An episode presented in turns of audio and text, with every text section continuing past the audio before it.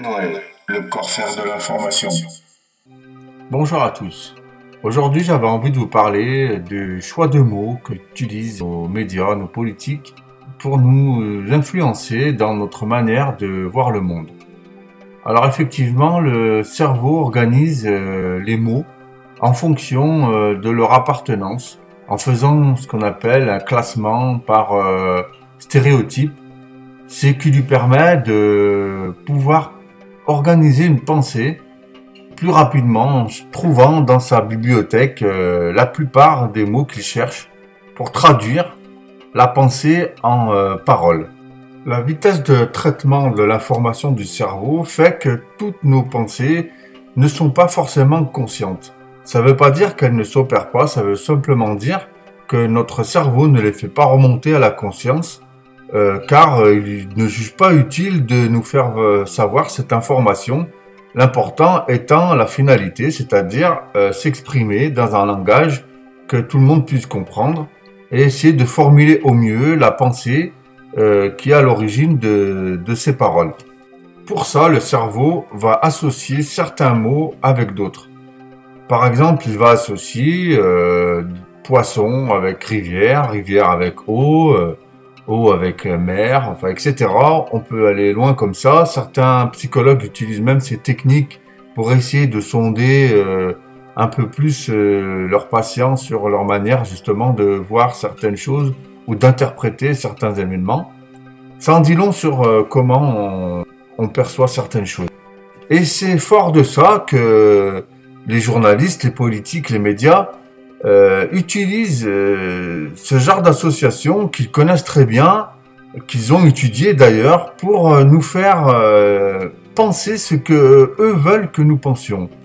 Ils savent très bien que certains mots sont plus forts que d'autres, ont plus de poids, parlent à notre inconscient, à notre culture, et révèlent certaines choses, donnent une réponse quasi automatique lorsque nous les évoquons. Je vais prendre comme exemple la vague d'immigration que fait face actuellement euh, l'Occident, l'Europe en particulier.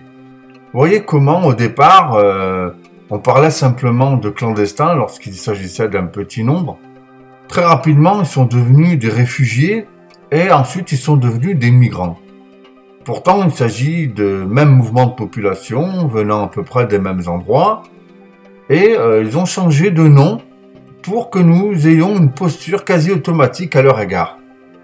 Dans le cas de clandestins, on peut facilement se rendre compte que ça soulève en nous une posture de défense puisque le clandestin est par définition une personne qui n'est pas invitée à venir car euh, hors la loi et donc euh, on a plutôt une posture défensive vis à -vis du clandestin.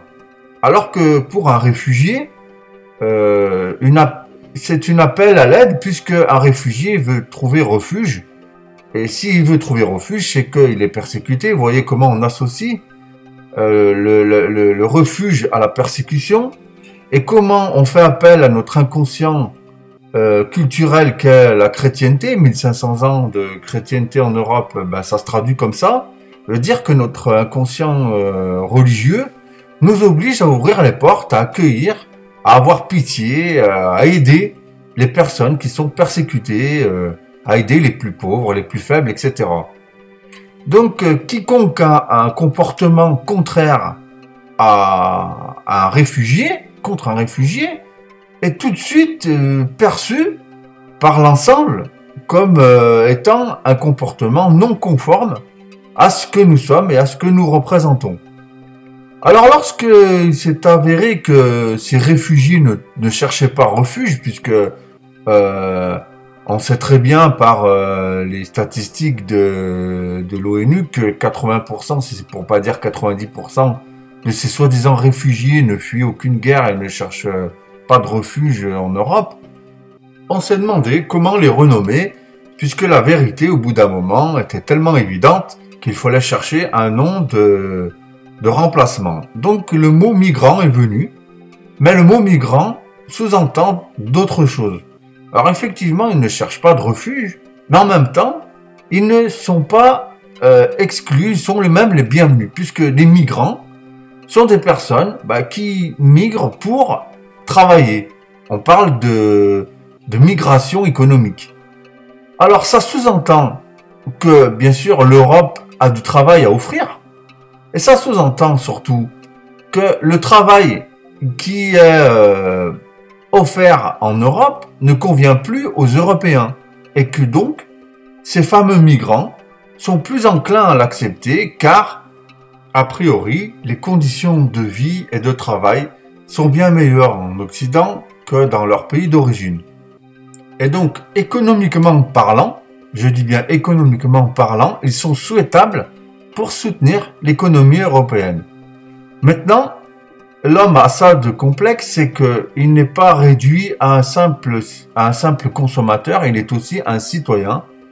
Et que même si, économiquement parlant, l'affaire serait plutôt bénéfique, et il se trouve que euh, le reste, qui importe peu aux financiers et euh, à l'élite, eh bien, importe beaucoup plus citoyens que nous sommes. Et donc, voilà pourquoi euh, ce conflit idéologique euh, commence à faire débat et sera sûrement sur la table lors des présidentielles de 2017.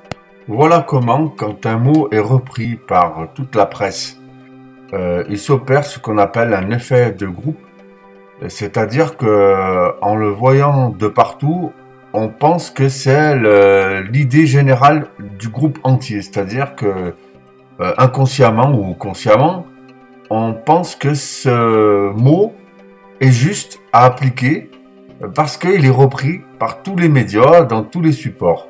Donc, par euh, conformisme, on se met à penser comme eux et à répéter un peu bêtement, je dirais, mais c'est normal, c'est dans notre nature d'être comme ça, parce qu'on veut continuer à appartenir au groupe et ce groupe, c'est la nation, c'est la patrie, c'est euh, l'identité qu'on s'est construit, une identité sociale, une identité groupale. Et c'est la peur d'être exclu de ce groupe qui fait que par acquiescement et ensuite par conformisme, on se persuade euh, de penser la même chose que la majorité des élites euh, pensent. Donc euh, voilà, c'est à cette chose-là que je voudrais que vous fassiez attention et que vous pensiez par vous-même et euh, ne pas être pris à défaut à nommer une chose comme vous n'avez pas l'habitude de la nommer.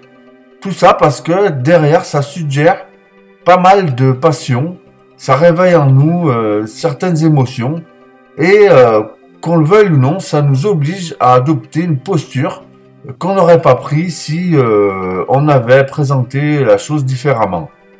Voilà, je voulais vous mettre en garde sur ce genre de technique de manipulation mentale parce qu'il faut bien le dire comme ça. Euh, sur ce, je vous dis euh, à bientôt pour de nouvelles aventures. Soyez vigilants et surtout ne croyez pas tout ce qu'on vous dit. C'était Edouard Conway, le corsaire de l'information. Bye